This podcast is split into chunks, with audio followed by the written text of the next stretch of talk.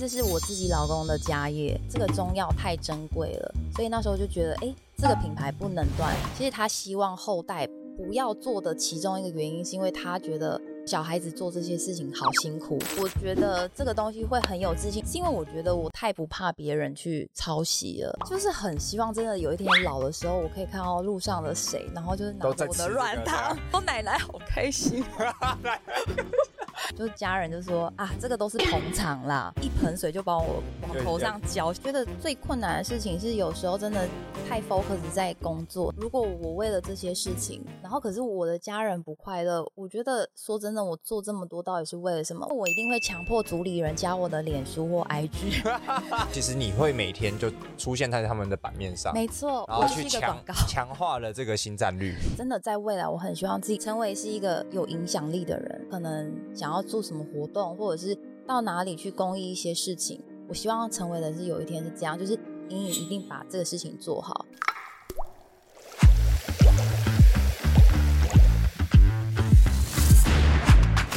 哈哈哈哈！准备好开始你的创业实验了吗？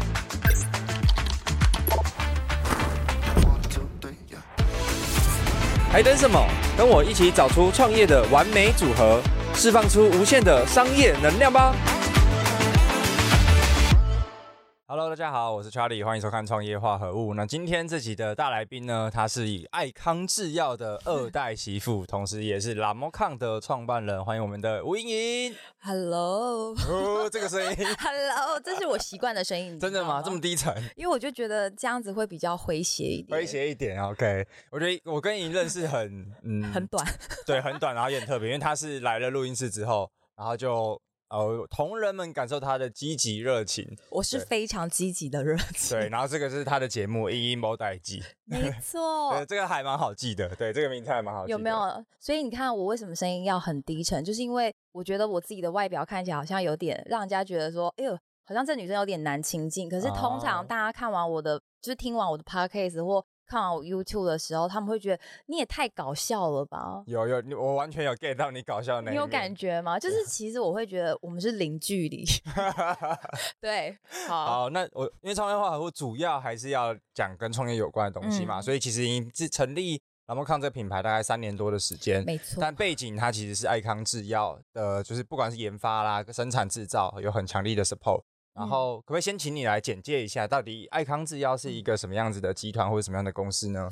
其实，爱康制药就是大家耳熟能详，像什么顺天啊，还是什么阿布哇阿妈哇等来那个叫什么剔骨滚动散啊，类似这样的。这个我有印象，你懂吧？因为有广告，对，就是所谓的我们的爱康制药呢，就是真的是中药传统制药厂哦。所以，其实我们有什么？蚊虫咬伤啊，烧伤啊，烫伤啊，补骨头啊，补肾补肝啊，什么都有。然后龟鹿二仙胶都有。龟鹿，但最有名的应该是 我们最有名的，还真的都很有名。好了，主要的话，我们爱康之药其实就是两只蜈蚣是 logo，很特别。蜈蚣有。听说刚才我们的这位这位主讲人说，因为换了。那时候我一开始在做空在查的时候，因为爱康制药就是也是四十几年了嘛，在台在台湾很久，对，然后也是一个算是历史悠久的药厂。然后那想说就诶，爱康很耳熟，所以我就去查了一下。你是不是记到爱康隐形眼镜？那是爱康，那是爱尔康。还好你还还没有。然后就查了一下，发现诶，就是蜈蚣油，然后我就就是心里就想说，我的发生是什么鬼？就是。这什么奇怪的产品名称？所以那个是来干嘛？擦跌倒损伤？不是，我跟你讲，我真的要郑重跟你们讲，各大药局都有在卖。它就是夏天到，我们就是小孩子有没有？蜈蚣油就是擦上去，你再怎么痒，被蚊子叮，小黑蚊都可以立马让你止痒。哦，所以到现在还买得到？一直都买得到。我跟你讲，在哪里你会看得到？请去翻你阿嬷家、你妈妈家，五十六十以上的抽屉，绝对会有一关。是不是扁扁圆圆的那个？你少在那边装瘦，所有的这些东西好了，都每个都长一样。好，所以爱康制药就是从生产研发到制造一条龙，嗯，都有。对，OK，那他会跟你创办 Lamocan 是有一些直接关系的吗？哦，其实当初结婚，因为这是我自己老公的家业，Yeah，那真的会延伸到 Lamocan，其实就是我我那时候的概念，说真的就是。嫁鸡随鸡，嫁狗随狗。那既然老公都已经传，这样老公听了会开心吗？哎、欸，可是这个就是传统媳妇的一个概念。我觉得我内心是很传统。我本来嫁过去的时候，我自己心里就有这样感觉。可是刚开始没有，可是后面就觉得，哎、欸，如果我现在不好好的帮助我自己的老公，可能我比较外向，那我没有在做行销这一块，是不是会心里不安啊？所以我就是一个很有很有很有 对帮夫运还有道德的的媳妇儿，因为我都是为家想，所以那时候就觉得说，啊、干脆好好的来行销爱康制药，然后做我自己的专场，所以就有。拉莫康这样的品牌，就是这样的生计品牌和产品出现。所以，拉呃爱康本身是也有想要转型嘛，或者是想要变成做一些年轻品牌出来。我觉得刚好就是天时地利人和。我们结婚，然后我觉得时代的转变也到了，嗯、然后包括我在适应整个结婚后的生活、妈妈生活之后，我发现有一些领悟。所以，其实，在一两年间的时候，我就开始在策划这件事情了。说刚结婚一两年，就有想要创。相关的品牌行销，就是你像、哦、像你刚才讲的所谓转型，但是我们不会转型。我觉得中药最重要是还有引申，我真的很想做的原因，是因为我觉得这个中药太珍贵了。我跟你讲，全世界里面这些蕴含的，就是古代人的这些精华。你说真的，你你西药你不可能用一辈子，而且其实很多很多的人一直都在往中药的部分去去追求，或者是去寻找。嗯因为他们的资讯没有这么发达，但是其实很多人知道中药的好，所以那时候就觉得，哎，这个品牌不能断，嗯，所以我必须要好好的行销，让更多的人知道说，其实你妈妈他们都在用，都是爱康之药，哦、你阿嬷用的都是爱康之药，这蛮重要的，不然就是像会像我刚才那个反应，完全不知道，你真的会就可能听过，但是也不知道它有什么产品。你知道很多人跟我分享的是什么吗？他会说。其实我觉得你们的味道好熟悉哦，所以就是有没有阿公阿嬷每天在家里喷那一些喷剂啊，然后房间就会自然孕育的有一种味道，小时候长大的味道。对，然后你就会觉得这味道怎么这么熟悉？听起来好恐怖。哪里 恐怖？明明就是一种很感动的回忆。我猜这个人应该，你你谁带大的？你有感情吗？有啦有啦，OK。所以也是因为想要把品牌在。一来是延续，就是、嗯、然后也让更多的人知道爱他。对啊。然后是结婚两一两年的时候嘛，那现在结到现在结婚多久时间？应该七年了。七年，嗯，所以也算是蛮蛮早就有这个想法的。我其实想法永远都在脑子里面转，只是在等待时机。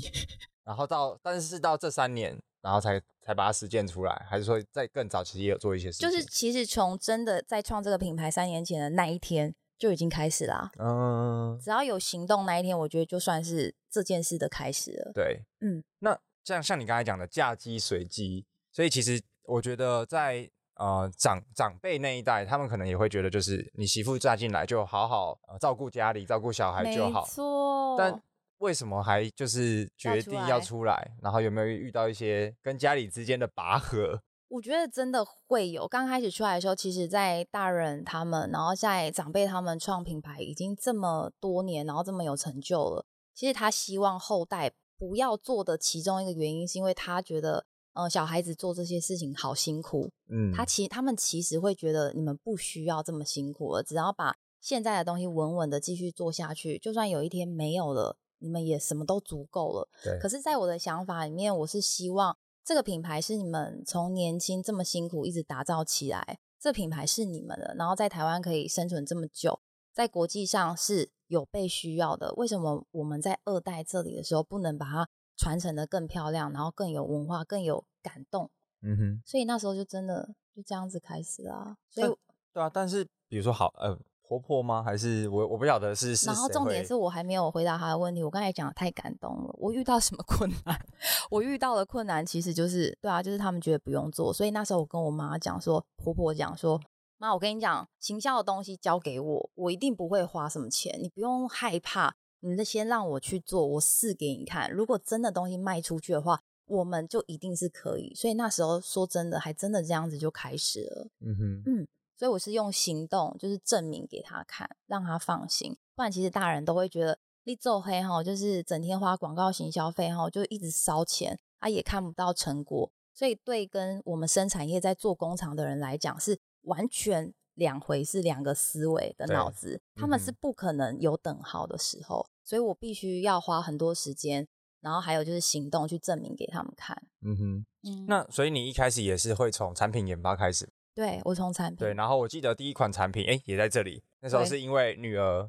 儿子，儿子哦，小孩，小孩，我跟着小孩，这样不会错。没关系啊，你就代表他多没诚意。没有吧，其实还是他心里想要女儿。我不想，爸爸都喜欢女儿嘛。我也觉得，我老公放 AI 女儿照片在封面，啊，真的假的？看我多有压力。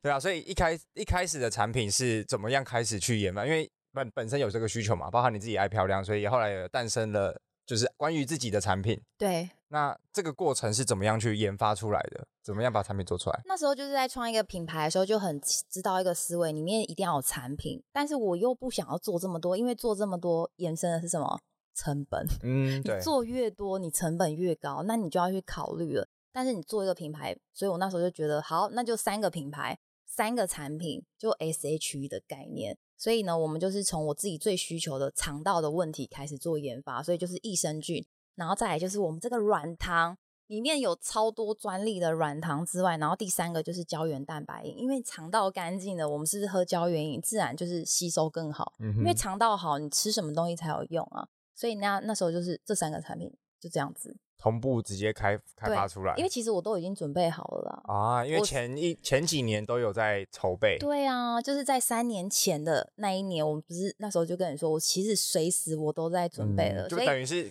花了一些时间在在真的创品牌前就把产品都研发好了。嗯、对，我都在找这些所有厂商开会啊，然后原料等等.我都做好准备了。所以那个过程大概花了几年？两三年还是一年多？一年半多。嗯、对。所以现在就是呃。那跟比如说爱康的用到的技术有在这些产品里面吗？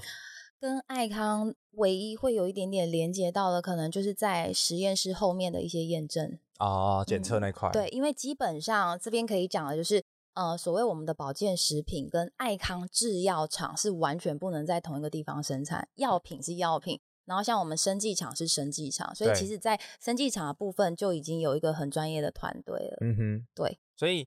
等于也是委，也不算委外，反正就是你就参与在里面嘛，然后把产品做出来。对啊，然后就是告诉他们说，这个东西就是一个礼拜就要用，不然就不要。然后你就每一个都是自己试，试了有感。嗯然后才 ready 在那边。对，除了有感以外，就是它的口味，我非常的执着，因为我就是说这个嘛，像吃吃吃糖吃软糖一样，因为我不喜欢吃保健品，而且我怕药味，我会觉得很痛苦啊。Uh huh. 所以我希望我的产品可以让人家带来的是快乐，然后是感觉是生活中的食品，然后不会是你感觉好像就是每天早上起来就很厌世，就觉得好吧，我要吃这些补给品的那种感觉。那我会很好奇，因为其实我们都知道要。研发一款产品，其实理论上来说应该会烧不少钱。对。那那时候这三款产品，你大概花了多少预算？然后做了哪些努力？然后有没有遇到什么样的困难？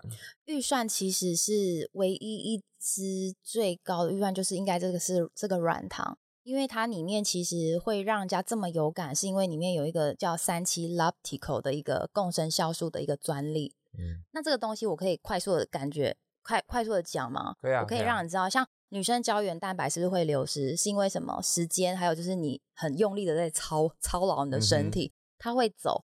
所以肠道一样，肠道是也是因为我们压力，然后又不就是没有均衡的营养，然后也是因为年纪，所以你肠道该有的一个菌种，它一样会消失。所以这个三七 Lactical 就是直接补充到你的肠道，所以它这个东西会越吃越健康。它只会让你的肠道更好，因为它就是直充，直接补充你需要的东西。嗯哼，对，所以这个专利也赢得了就是日本大奖，然后韩国的发明奖，然后台湾的研发大奖都有。所以其实那时候把这个专利研发出来是花最多钱，多少钱？我实在是 不要讲啦，真的有到百吗？百万？当然有啊，嗯、千万。我不想讲 哦哦，所以大家我跟你讲，真的很多，因为我我我觉得这个东西会很有自信，然后也很少在社群或者是哪里一直强调这个东西的时候，是因为我觉得我太不怕别人去抄袭了。嗯哼，对，因为我太有自信，然后不管别人觉得怎么样，可是我就是对他就是情有独钟。那也算是一个独一无二的产品，因为我希望这个投资就像爱康制药一样，它是可以在台湾四十几年，嗯哼，这是我长远的布局。我不是说今天研发这个产品就是让它 run 了几年就收掉了，我要让它一直都在，嗯嗯，确实，因为如果以肠道来说，它会是每个人日常的需求，绝对会是，而且是越来越需要。OK OK，所以大家刚刚听到这边有 get 到一个大重点，就是这个是斥资千万以上，我自己讲，我自己讲，才做出来的产品，你很会问哎，这是我第一次讲哎。OK，就因为我觉得所有老板在想创业，其实。打磨好产品是最困难，他他其实也，我觉得每个阶段都困难，嗯、但是第一步把产品做好，本身就是一个很不容易的事情。对啊，然后而且你很特别的是，其实你是因为要做，因为我觉得莹莹的背景跟其他可能创业的老板们也比较不一样，因为你是想要传承，跟想要把爱康行销出去，对，所以跳下来去自己把手弄脏，嗯、到第一线来做。那这个过程，所以前面的时间成本跟金钱成本。呃，我觉得也不是每个创业家都能够像这样子去去玩的，嗯、对。但是你你的秉持就是你要做，就是要把它做到最好，对啊。然后要让它可以传承跟延续几十年，嗯、然后跟爱康制药一样，变成是一个有历史的东西。就是很希望真的有一天老的时候，我可以看到路上的谁，然后就是拿着我的软糖。哎、欸，你知道我真的会马上在他面前哭哎、欸，我说奶奶好开心。哎、欸，你知道我都会幻想，你知道我是双鱼座，我每天都在幻想未来事，然后我就会觉得越想就觉得哦，一定要这样，一定要这样。OK，会很有憧憬哎。对，所以所以我觉得刚刚那一段就是啊、呃，就这个是你个性的一个特别点。但、嗯、所以但是事情都把它做好。那比如说现在这个产品，呃，那时候花了可能一年半的时间把它做好了之后，然后到品牌开始了，那第一批客人怎么样开始把这些东西卖出去？还说真的，真的是我身边的人。OK，就是 friend family，然后 friend 跟 force，真的就这样而已。后其实那时候我真的有点吓到，然后自己搞得很像直销一样，就说、嗯、就开始自己在那个社群媒体，在脸书上说：“嗨，我是莹莹，我现在研发新产品喽。如果相信我的人，不 想要肚子不舒服还是变大的人，快点来订购。”啪啪啪啪，然后就是每天这样自己一直弄，一直弄，然后这些订单就开始来了，就就来了。可是那时候。就在聊的时候，就想说，就家人就说啊，这个都是捧场啦。对，所以那时候就是一一一一盆水就把我往头上浇下去，就，是那种觉得啊，怎么办？那下一批订单如果会不会真的卖不出去啊？嗯，对。所以那时候，因为你第一次生产就是十万包嘛，嗯、然后我记得你说两三个月就卖完，差不多三个月。哇，很厉害。所以是本来朋友就很多，才有那么多人在捧你场。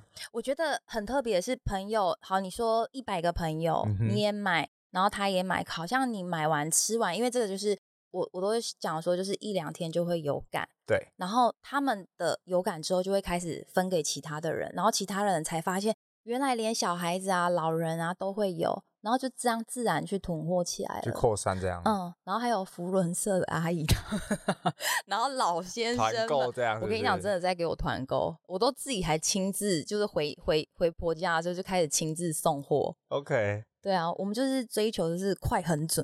所以，嗯，我觉得这这种产品的一个鉴别度就是它的回购率怎么样？没错，这就是我后面。所以回购率大概就百分之九十九吧。九十九。我可以这么臭屁吗？没有，我先挑三下，我觉得好臭屁哦。所以三支产品我，我不要乱胡乱，是要真的有数据验证的。真的啦。OK，都至少会来买第二次。对，嗯。可是年纪的话，通常是女生，不是男生。Oh. 然后年纪的话，在二十八岁出社会之后到四十五岁，uh huh. 有经济消费能力，然后有多余的零用钱的女孩子，会是我们主打的 TA。对，所以回购率真的这么高，因为大家都一吃就有感。哇，我觉得这里，我觉得这个这一 part 可以我们 Q 个场外之音，虽然他不能讲话，就是我们我们公司的伙伴就是 Ricky，然后他 Ricky! 他说他什么一天吃两颗，然后当天直接有效。我第一次吃，我以为我肠胃。哎、欸，我跟你讲，太夸张了，真的。好了，这个因为我自己有吃过，可是因为我本来每天就会拉，我不想要以你为证。我跟你讲，它不足。但但是我觉得，如果今天你是肠胃有问题，或者是你比较少排便，对，就来试试看。这是就来订我们录音室，然后他就会直接送你一包，是这样吗，老板？是。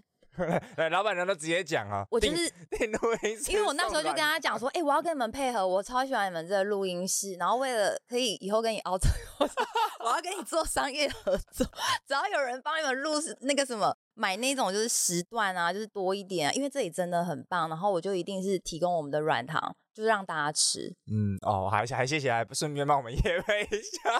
不是因为我真的很喜欢你们这里啊，我已经推很多人了。真的吗？哦，感谢感谢，真的。啊，这个我们有吃的有感，也也因为像他他们就丢给我们吃啊，对啊，一样。我觉得你拿回去给你家人吃，我觉得好东西，我我今天就带回去给我女朋友吃好。我跟你讲，如果你没有给他们吃，我会。疯掉，因为你知道为什么？我是一个很控制狂的创业人，嗯，就是我的产品不能容许别人说没有效或没有感觉。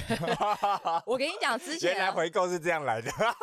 哎、欸，你知道这才叫做真正的关心你和售后服务。OK，因为如果你确保你吃到有效为止。对啊，如果你没有效的话，你干嘛花这个钱？这又不便宜。对对，嗯、所以我其实完全是站在一个消费者的角度上去看这个品牌，还有它的功效。嗯哼，嗯，OK。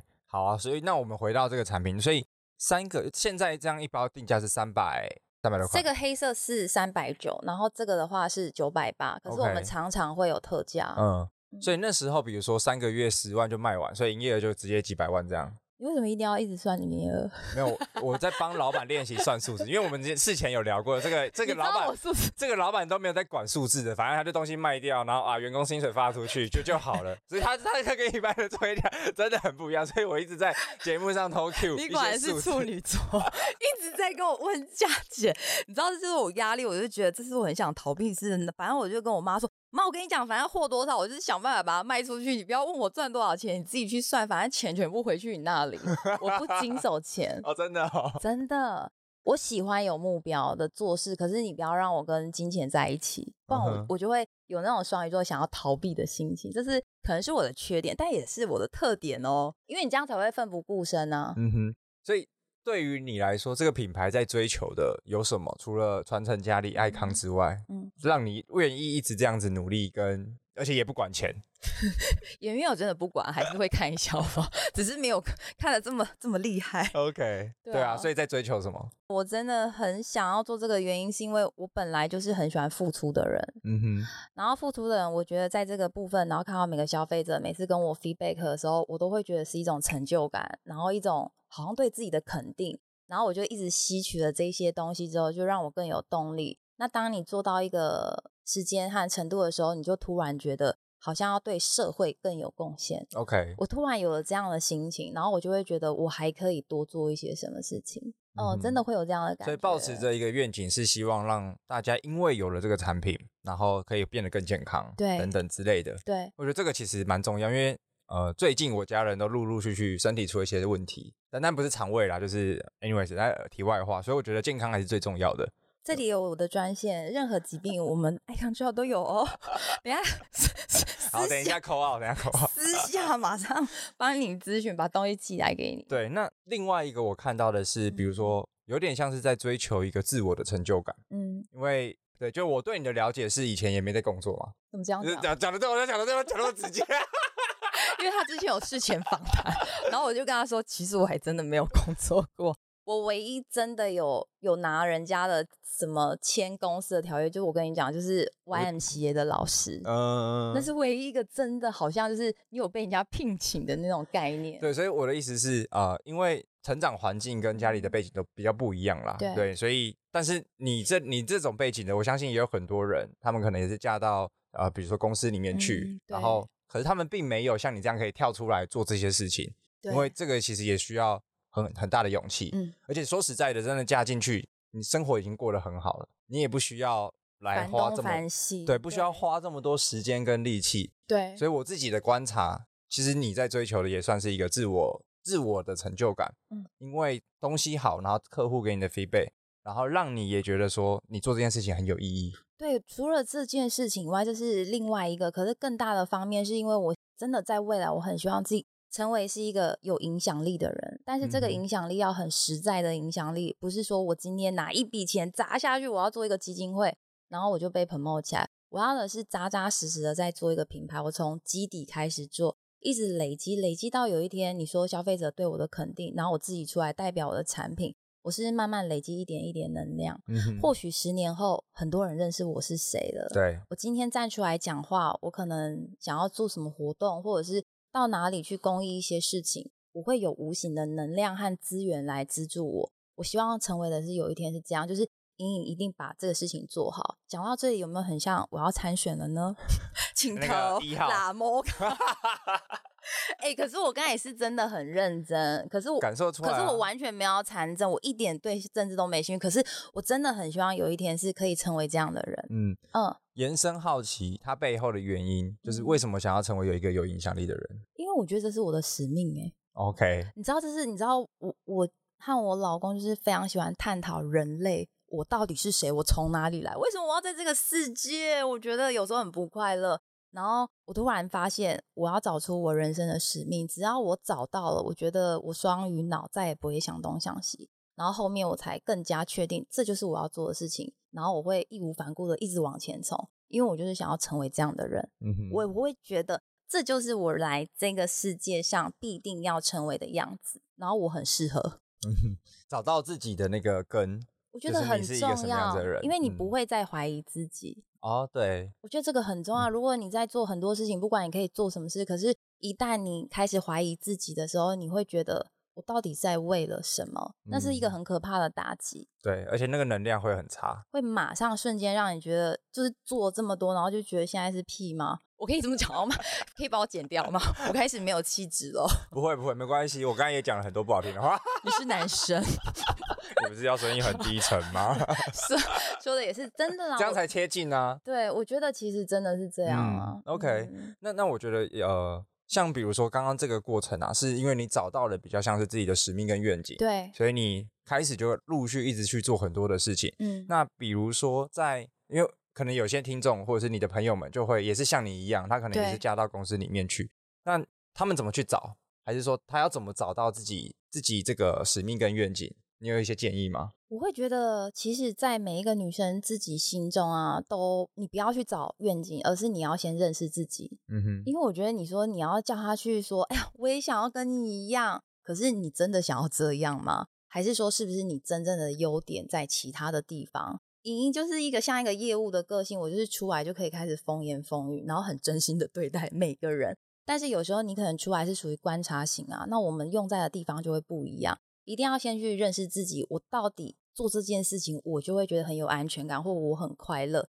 再去寻找下一个目标。嗯哼，我觉得不要给任何二代媳妇，或者你觉得，哎，他好像有点背景，是不是也可以做些什么事，然后去给他贴标签？我觉得他们反而会非常的有压力。嗯嗯，我觉得这很重要啊，真的要先认识自己。你，你连自己的优缺点都不知道，你到底要，你随便人家叫你做一个事，你好像很厉害，要来做我这样的角色，你觉得？你受得了吗？嗯，对啊，我觉得应该是把问题回归到自己。嗯，因为他也，因为他也有可能就是在家里过得很好就好。对啊，而且他或许他就是很喜欢，而且他就是可以胜任的很好，在家里当一个全职的妈咪。对，然后就是好好的照料老公，我觉得这样也很完美啊。嗯哼，对不对？那比如说在你跟婆婆吗？我不确定，嗯、就是在因为其实你做了很多事情，她还是蛮容易直接给你打击。那妈妈不会，婆婆不会啊。哦、婆婆不会。对，OK，就是他们的打击对我来说可能不是打击，而是就会觉得说我很期待被肯定的那一天。对，我真的就像一个小孩子一样，就是很想要讨拍，嗯，就觉得妈，我都做这么多，虽然我不敢讲，但是给我鼓励一下。叫叫叫妈妈看这集，我不要。所以到现在，比如说你每一次呃呃有一些成绩等等也好，那。他们也目前为止还没有很正面直接的肯定。其实不用，其实我都看得出来，就是妈她没有完全没有反对我在做这件事情的时候，我就知道，对，因为没错，都是妈在出钱的啊。嗯，对啊，所以我就知道，耶，我又被肯定，我过关了。对，耶，明年的预算又来了，哦耶。你知道吗？我都是用这种东西来去来去拿结果。OK，嗯，这这个某种程度对来说应该很有很有动力了。不会，我觉得这是一种婆媳之间的默契。OK，我觉得很多东西不要把它讲得这么白话，就是说，妈，这是我这一个月的这一年的企划表，然后多少钱多少钱，我觉得这时候可能就会有增值了。嗯哼，对，你反而就是一步做完交成绩单，一步做完交成绩单。他会觉得他也比较心脏可以不用这么紧张哦，对，你懂吗？嗯、对，所以这是我觉得在二代媳妇婆媳之间，有时候可能可以去衡量的部分，可能我们要想的东西要再多一点，然后要再贴心一点点，可是也要保持自己真的想做的那个动力。对，因为嗯，他们也不是不愿意支持，对，而是会觉得他你就觉得都在乱花钱，怕的是这个，其实没错，对啊。那在这个过程有没有一些你自己？经历比较困难，或者是沟通上比较呃印象深刻的事件？觉得最困难的事情是有时候真的太 focus 在工作，然后有时候我会觉得家庭上不知道有没有办法顾好，尤其小孩子，哦、因为我很爱我儿子，然后我很怕忽略了陪伴小孩的这一块。所以其实我到现在就是还是下课之后，就是下班之后就马上去接他，就是只要是陪伴他的时间，我不敢错过。但是有时候陪伴他很没有质量，因为一回来就是开始拿着手机，忙着发文，忙着干嘛，忙着联络事情。然后他有时候就会觉得，妈妈，我觉得你都没有在陪我，你都在拿着手机。哦，嗯哼。你知道那种听到的时候是超大挫折，我会因为这样子，或者是我觉得我好像忽略。多陪我一点，老公，然后或者是多看他几眼，多跟他讲几句话，那样子会让我觉得很愧疚，很愧疚，会让我觉得我我需要这样做成这样子嘛？这是其实是最大的一个、嗯、一个忙一个点。对对，到现在那一天没讲、嗯。对，因为其实你的身份有很多个角色，有媳妇，有老婆，对，然后有小孩子的妈妈，对啊，妈妈，对，然后又是老板，所以至少有四种身份，嗯、然后。你应该也很难去直接切换，说我现在这个时间 moment 就只当老板，对，但是你还要顾小孩，还要陪老公什么，所以你怎么样去平衡，或者是做一些角色的转换？我觉得真的这就是平衡，就是找经验、时间上的累积。因为刚开始会很焦虑啊，然后到后面的时候就开始慢慢觉得一个一个慢慢解决，只要有问题的时候就拿出来问，拿出来讨论。例如我常会跟我老公说：“老公，对不起，我真的就是。”一工作下去就是这样子，然后我会觉得我会不会很少跟你讲话？如果你想要跟我讲什么话，你可不可以传讯息告诉我，还是怎样都好，让我比较放心。不然我会觉得这个东西会一直放在我心里，我就会一直想。然后有时候我就会跟我儿子说：“妈妈在忙这些工作啊，是因为为了什么东西？我有我的梦想，所以很抱歉，我没有办法像其他妈妈一样，就是天天在你旁边逼着你念书啊，还是陪你讲故事什么的。”那我就会觉得，这是我唯一能让自己的罪恶感慢慢减少。然后有时候也会跟我婆婆讲说：“妈，我现在在做的这些事情，我都不会去影响家里，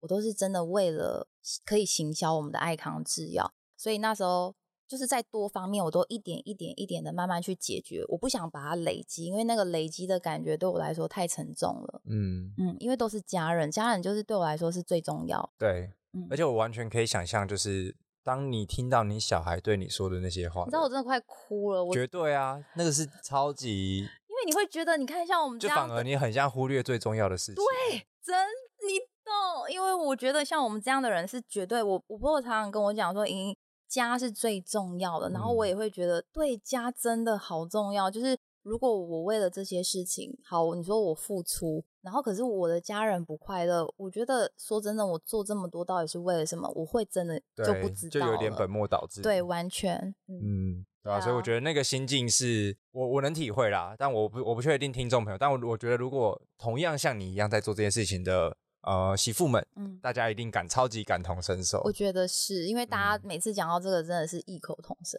嗯、真的都会有一样的想法。对，OK。那我觉得回到创业本质上聊，呃，销售产品这件事情好了。比如说现在你们就是三款三款产品，然后每年在卖，对对吧？那比如说去年好了，各卖了多少量？其实我觉得卖的最多量的话，一直都是我们的 AK 三七果蔬软糖，就这个软糖嘛。对，一年应该几几百万包。其实一年加起来应该有，嗯，对，应该是有。到今年年底的时候，它就是大量的就是一直在生产。OK。对，因为因为就是我们在这三年之中，尤其是去年，我们累积很多活动，对对，然后跟时尚有关的，然后跟商周、跟媒体有关的很多，所以是大量的在曝光，所以这个东西就越来越多人认识。嗯，而且我真的也看到你们做超多行销，就是跟各种的单位都有合作。你有看到对不对？因为我前天。逼他加我 IG，我说，然后就各种露出，是不是？而且我是很认真在把它去执行出来。对，嗯，对，因为我我觉得在做这个品牌好玩的，就是我很喜欢跟各个品牌或者是活动的连接，把它做到很完美。因为我想要让别的厂商知道说，其实我们在做行销不是只有商业上短暂的部分，而是我们要怎么样可以长成为长期的伙伴。就是你帮我，我帮你，这才是台湾人应该要做的事情。嗯，我觉得这是一个很重要、很重要的部分。对，所以其实回到刚刚推的数字啦，就是因为年 年年卖百万包嘛，yeah. 所以其实营业额一定是千万到如果有百万包，就那个营业就是绝对破亿。没有，没有破亿，没有，真的没有。Okay. 如果破亿，我不会坐在这里。你目标没那么小吧？我应该去环游世界。你你刚刚的目标不是说让全部人都吃得到吗？那个绝对不是亿的。来啊！哦，这么没自信是不是？Anyways，反正就是营营营业额就是也是也是几千万啦。对，对我敢我敢这样说，因为行销费也几千万。对，所以我就 很好奇，就是像你刚刚提到的这么多的行销的合作，因为其实我觉得产品是你在创业前就 ready 了。那你是创业的，比如说三年前的那个 moment，然后才开始就是做行销。对。那除了一开始是从比如说周围的朋友开始去卖嘛，嗯，然后大家呃可能呃照妈妈讲的是捧场。可是其实因为产品有效，嗯，所以大家其实都会回购。对啊。那后来你还有做了哪些事情，然后导致到现在其实有这么这么多的行销的合作？在行销上面你做了哪些事？我说真的，就是以上的言论不代表 参考，因为营运的方式实在是乱七八糟。就时间行销公司就是跟我聊完之后都说，营运的方向真的有点奇怪哦，就是跳东跳西的，好像不按照牌理出牌。然后什么东西都要自己来，可是我就是觉得在做行销，这就是好玩，因为你这样才会找到最后的行销之道，就是属于你个人的行销之道。因为你从行销里面你会了解你自己的优势在哪里，然后你可以去完全的分析原来什么东西你卖得出去，什么东西你卖不出去，然后之后再慢慢的依照你自己现在原有的预算，然后去做你现在该做的事情，不管是说请网红代言的产品。去找活动，还是说活动来配合你？可是又要赞助费的时候，这些点点滴滴，你要怎么去探讨？你要怎么去把它放大？我觉得这是一直累积这个品牌一直往上一个很重要的原因。这个话太长了，就是我没有办法好好讲。可是重点就是，其实你在创一个品牌的时候，你要非常相信你自己的产品之外，你也要很了解你自己的思维上面，你到底是属于什么样的角色？你是策略，你是行销？还是你是老板思维？嗯哼，我觉得这个很重要哎，因为当老板思维的时候，他一定是下面请超多人，然后就是一个一个做。可是像我的话，我就是校长兼撞钟到不行的人，我觉得什么都想要掌握在手上，因为我想要学。Okay. 我觉得我有一颗学习的心，所以我从行销什么东西、什么社群，我都开始一步一步慢慢学。因为我觉得唯一我自己掌握，然后试过了，我也才能了解在每一个岗位的员工他们到底是什么心情。我在责怪他们的时候，是不是我从来不知道原来做这件事这么难？然后这样子的时候，其实，在我们团队的那种结合的那种心才会很强大。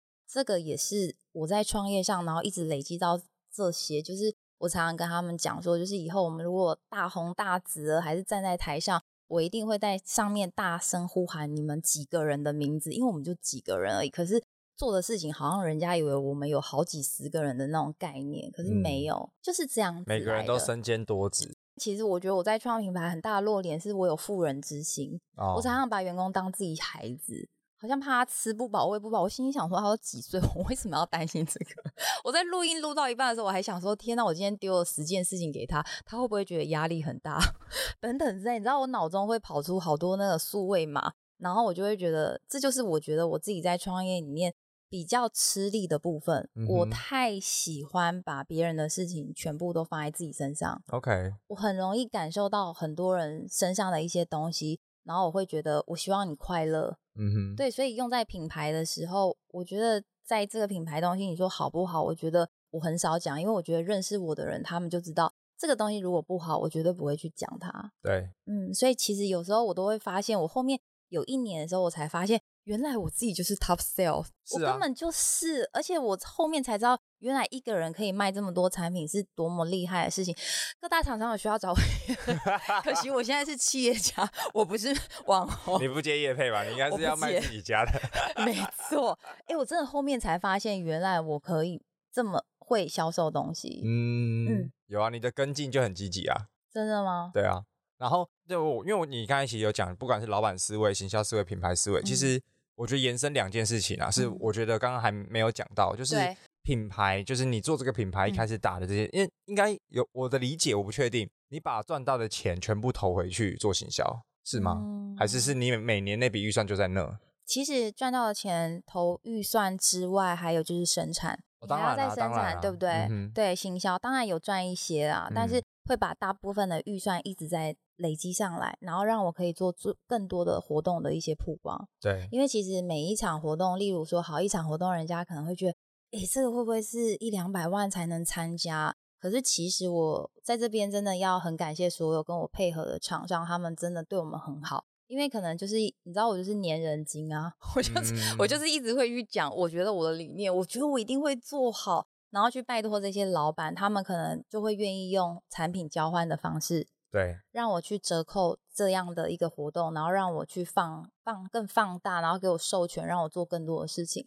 所以其实这一路真的很感谢他们，然后这些厂商很好玩的都是，就是突然有一天就他就来了，嗯，我也没有说，我也没有想过我会去跟中华职棒 明星赛合作，我也没有想过我会去跟台北时装周合作。可是这些东西来的时候，我就觉得完全就是把握。我只知道说这是一场大活动，对我的品牌太好了，这是我设定的位置。那我要怎么去协调行消费，还有怎么样在这个活动里面让我的产品去做。很棒的一个角色的曝光，嗯，对，我觉得这一路就是好玩的，或许老天有在帮忙，嗯，我觉得有可能。我觉得那个核心的 insight 我觉得很好，然后我觉得延伸分享就是，其实你会看到、嗯、呃潜在的这些行销效益，因为活动都很大，对，然后你就会死缠烂打，烂打去把东西放进去，或者把你的品牌放进去，对。然后我觉得更更，我觉得更好借鉴的是，你不是直接去买它的广告版位。我不会，而是你是用谈谈资源交换的方式，对，然后去跟人家可能来回几次去换出一个你自己也满意的结果，然后对方也可以接受，因为有的大品牌不愿意，不不见得会愿意让你在他的地方曝光。这个就会举一个实际的例子。就是比如说你在谈，好台北时装周哦好，然后比如说一开始的情况是怎么样，然后你怎么样去谈，或者你怎么死缠烂打，然后让后面你可以跟他们有一个比较大量铺规模曝光的这种合作。因为我一开始设定我们的品牌就是跟时尚有关嘛，嗯、所以其实我们在 Vogue 啊、Elle 杂志都是我们锁定的部分。然后好玩的是那一年我就突然接到台北时装周，然后我就去找了那一位业务，我一直在对的小姐聊，然后她就说：“莹，其实这一次的活动。”非常适合你参与。为什么他会愿意接受我们的产品？是因为在这两年前我就已经去拜访过他们了。OK。可是那时候我是一个很新的品牌，对，太新了，太新了。然后那时候觉得，哎，这个品牌要上杂志，好像一篇七万块，到底是为了什么？我要卖多久才会赚回来？根本不可能。所以那时候。就开始觉得好去拜访，先拜过码头，然后在这这之间，我从来没有在 LINE 上面少过一句问候。嗯哼，对我都会定期就说，哎，请问一下，现在有没有什么活动，我们可能可以配合？那这个企划案像像 Vogue 很有名的市集，每一年都有，他就会很希望我们去，可是一次的行销费就一两百万，因为你光设立一个就是牌，就是后面的摊位，你要很漂亮，让人家去打卡，可是这些都感觉不是我可以做得来的事情。所以就是一直延后到第三年的时候，好像真的不知道也是什么机缘，可能就是在这中间，我们也去参加过几次活动，就他们自己私底下有邀约的，然后后面就可能变熟了，然后有一天去跟公司谈的时候，他就把我拉进去，然后我就直接跟他说：“好，谢谢。”那莹莹就是直接就是进到这里啊，可是我是怎么把它放大？这个就是很好玩的 trip，就是我刚才在讲的，你要怎么把。活动放大，就是那时候台北时装周里面有十位设计师，都是台湾设计师。我选了一位我自己很欣赏的设计师，我直接又打电话去跟人家从脸书上去找出他的名字，嗯，然后留言给他，然后我说我可以来台北找你一趟吗？我希望可以跟你配合这一次的台北时装周。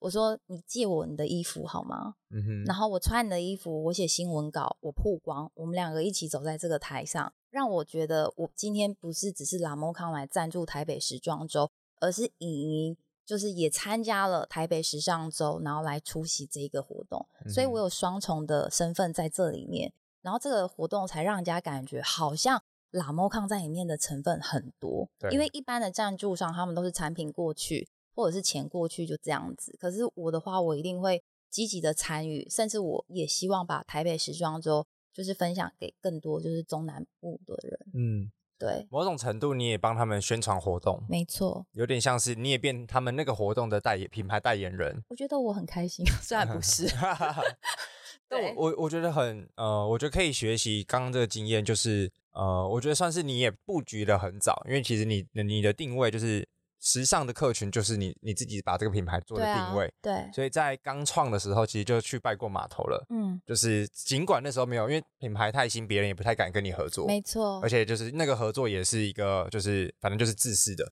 对我就是这样子，那你要不要就是看你，因为毕竟他们是收费的。啊对，没错，呃，我知道为什么我们后面会变熟，因为我一定会强迫主理人加我的脸书或 IG，所以他们每一天都会一直被我扫到我在做的事情。我跟你讲，我是每一天都发文的人，我已是一个疯子，就是我都跟我朋友说，我就是厚脸皮，你就是要让我被扫，除非你把我封锁。所以他们真的说真的，这个是会有效应的，他们真的每天看得到你的努力。他们就觉得，哎、欸，这女的是有点疯哎，就是真的很很努力在做哎。嗯。然后他们虽然知道你是药厂背景，所以后面搞不好他们也是突然有一天就觉得好利己的机会啦。嗯哼。嗯。但那我觉得你看眼神讲这个还蛮关键的。这个很关键。就是你让这些人加你，原则上是因为你本来就是代表公司在曝光。对啊。对。然后你每天发文，然后其实你会每天就。出现在他们的版面上，没错，然后去强强化了这个新战率。对，所以其实这个会是一个我觉得新品牌很好借鉴的一种模式，嗯、就是让品牌主理人就成为这个品牌的代言人。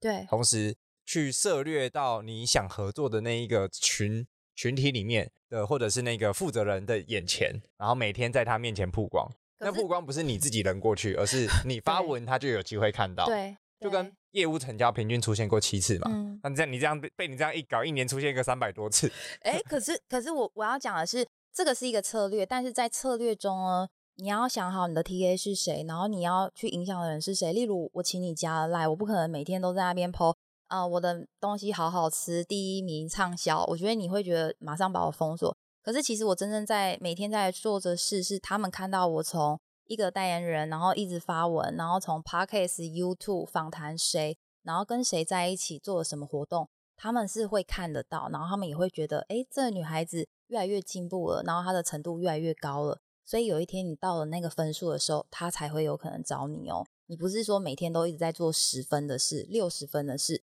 那还是会够不到那个高度。嗯，就是因为其实随着时间，你也累积了很多的东西，没错。然后你也成长了很多，没错。那就像你讲的，可能时机到了，那大家觉得，哎，你差不多了，就是机会就丢丢到你眼前，那就看你抓不抓得住。对，就是这样子。所以我觉得这句话真的很有道理耶，嗯、真的是机会是留给准备好的人。嗯，我很认同这一句话，就是在我创业这三年，以前还觉得是什么东西啊，可是后面才发现，哎，这是真的哎。对，因为。其实这个也算是你第一次亲力亲为做做所有的东西，对。然后我觉得那个会是一个呃，就是一个成长的过程，嗯，因为人每个人的第一次不可能一开始都有规划好所有要做，啊、你一定都是做了之后会发现哇，随着问题越来越多。然后你带的团队伙伴也越来越多，其实遇到的各种的挑战挫折也都是越来越多的。没错，而且真的每一个阶段都不一样。对啊，所以其实刚刚除了台北时装周，然后同时也有跟很多不同的一些合作单位都有一些曝光嘛。嗯。然后概念也都是类似的嘛，都是比如说两三年前就先去。拜过码头。还有就是一些朋友，我那时候知道媒体其实是一个影响力很大的人，嗯，所以我觉得我那时候就是既然要行销，那媒体就是我一个很想要去琢磨和了解的一个市场。所以其实我非常，我记得我有一年的半年之间，我真的一个礼拜来台北就三次，嗯，我每一个东西都去累积去邀约，然后很多有时候是例如朋友就介绍，哎，某某编辑。某某谁，这是什么老板？我每一次就是为了一个人，然后就上来台北一次。嗯，我就是很疯狂，我就是觉得把握任何机会，可能是以后我们再也不相关，但是我希望有机会我就把握，有机会我就把握。对，我觉得是这样子累积来，然后我就开始慢慢的，大家都知道我在做这件事情，然后看到我这样子很努力，然后可能就会觉得特别在帮我一把。嗯，好像是这样累积来的。而且我觉得你刚刚有讲到一个重点，嗯，就是你知道媒体的影响力。这个媒体的影响力是非常重要的。对，因为像比如说我们前几集也有来宾，嗯、他就是也是呃专业经理人，对，那他就是很知道媒体的重要性，所以他是把所有的编辑记者就是全部都掌握在自己的手上，嗯、就是限制在自己的手上。我觉得你应该也是，就是你应该也是直接对这些呃媒体人或者是这些从业者。然后还是没有，没有哦，你是丢给还没有他那么厉害，可以介绍一下。啊，OK。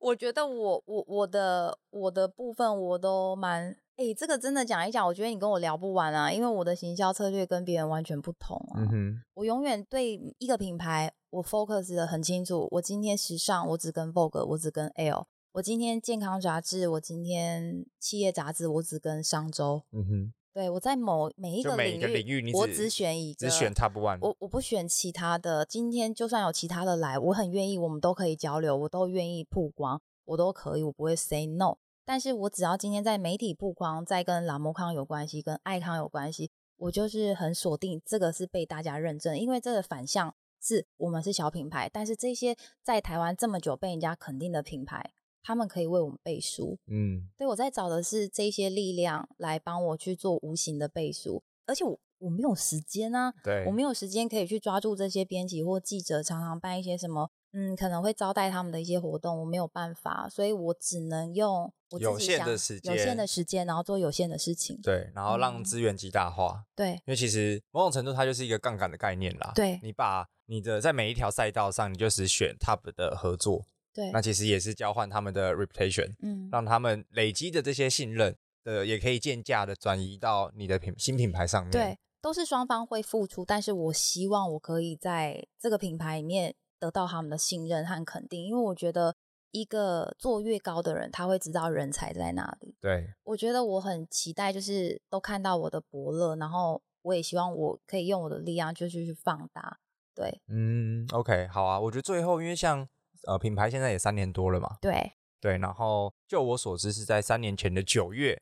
不晓得，就是他的生日九月十八号，好意要讲，处女座九月十八号，对，有没有这么有缘啊？Anyways，但是我觉得这个这个也随着团队的规模，其实也越来越大嘛。嗯，现在团队大概有多少人？真的没有多少人呢。但但是就像你讲，每个人都做了很多事情嘛。但我觉得，因为还是跟我合作的人都算我团队十个人以内啦。对，但我会想要问的是，因为其实我也知道，就是中间有啊有有伙伴来来去去嘛，很多。对，那对你来说，在这一块。不管是带人也好，或者是培养整个团队，遇到最大的困难跟挑战是什么？就我自己啊，我不想当老板，这超级冲突的时候。欸、他骂脏话，Oh my god，这就是答案啊！别人又没有问题，就是我自己啊，我就没有啦。就是我，却遇到最大的困难。我以为我很了解人，可是，一旦在工作上相处起来，我不能把他完全当家人。嗯哼，我要去分隔好多，我想要把他当朋友。我想要把他当好员工，但是我要怎么样让他成为我心中的员工的样子？然后又要觉得说，诶，他的在家里面的状况有没有好好的？可能他们现在都还很年轻，他未来的路要怎么走？我要怎么样在这个圈圈里面去告诉这个人，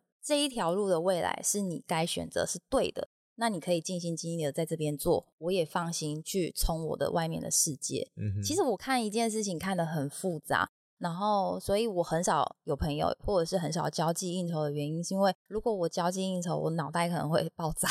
因为我会把每一个人的事当做我的自己的事情在做，oh. 我真的是这样。所以其实我那时候一直觉得，为什么前两年我可以一个人创业？因为我觉得一个人做事最快，然后我最不会有后顾之忧。嗯，所以我一直是这样的个性。所以我说，你说在创业这几年，在团队里面遇到最大的事就是自己的问题啊。所以其实我觉得其他的人都知道我的个性，但是我自己就是放不下。所以其实。我都还在学习啊，说真的。那我觉得刚才有一个点，我觉得还不还蛮好的，就是只做有效社交。嗯、对，就是因为你很会关心朋友，嗯、所以你会把这个有效社交，就是你真的锁定想要跟他有合作的，那你就会把他当自己人在照顾。不会，然后长期去培养这个关系。对，因为我觉得是互相的。对，所以我觉得这个会是一个你很棒的特质，嗯、就是你你没你没有花时间在外面去大量行销，或是干嘛的，或是交际应酬。对。但是当你要了，你就会直接把资源放到位，对，做到位。对对，我喜欢收集，我喜欢收集聪明然后可爱有用的人。然后我就会觉得，可能在这里认识到的人的时候，我就会把他丢过去。我说：“赶快去，赶快去。”呃，我很喜欢做这件事情，比创业第二件喜欢的事情嘛。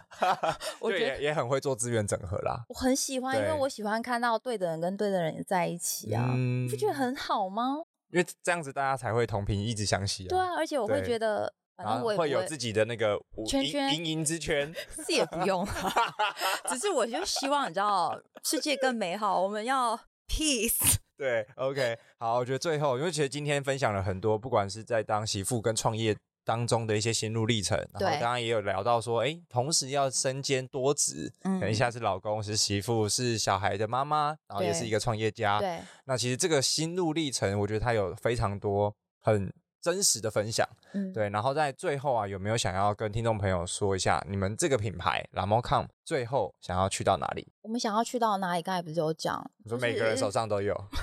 哎。没错，然后一定要等到我变奶奶吗？还是可以再 再前进一点，可以快一点，可以当年轻阿妈的时候，就是至少我很希望在台湾上面大家都知道爱康制药是什么，然后 Lamocan 最畅销的产品是为了带给你们健康，我会觉得这样子就足够了，先这样子，我会觉得非常非常满足。嗯，嗯，OK，所以我觉得。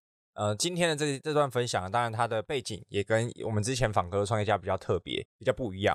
但我觉得在二代媳妇跟他也算是接班人的，嗯、就也算接班人的，老婆老婆的另外一半。那其实目的跟初衷都是想要延续原本的公司跟集团，让它被延续下去，以及被更多人看见。嗯，然后我觉得很重要的是，新品牌的诞生会去触及到就是比较年轻或者是更多大众的。呃，使用者对，然后再让这群大众的使用者回来再认识爱康制药是一间什么样的公司。Yes, sir。对啊，所以我觉得这个也是 你有 get 到。对，因为这个是一个呃，身为不管是接班人的媳妇也好，嗯、或是二代媳妇，或者是要继承或者是以呃传承家底家里的这种事业，没错，它都是一个需要与时俱进的一个过程。嗯、所以像莹莹也很清楚了解到媒体的力量，所以也是让品牌去跟特定的行业的 top。去做一些合作跟背书，对，然后你也经营自己的自媒体，没错，然后善用业务的力量，善用业务的力量，对，然后把自己曝光在所有的潜在伙伴的日常当中，对，大家都觉得好像出没，好像跟你蛮熟的这样，就是 你知道吗？就是 我们你住在别的国家，可能都觉得怎么天天都看得到你啊？对啊，所以我觉得这也是一个身为创业老板很值得借鉴的，就是把自己成为品牌的代言人，不要害怕走出来。我真的觉得不用害怕，因为我们在做的是对的事情，没有。有什么好害怕的。对，就是因为你除了你自己走出来之之后，你才有机会让自己的品牌也被更多的人看见。对啊，那当然，我觉得每个人都有各自的方法。那今天这集呢，也给同样是在创业中的你，或者是同样是二代媳妇等等，或是企业接班人，有一些好的借鉴。好，所以今天这集呢，也聊了茵茵非常多的一些创业历程，然后还有她过往的一些经历。那我相信是我们所有的听众朋友，或者是同样是二代媳妇，听了都会非常有共鸣的。希望希望。对，所以那我们今天的节目呢，就告辞告一段落。我们下集节目见，大家拜拜，拜拜。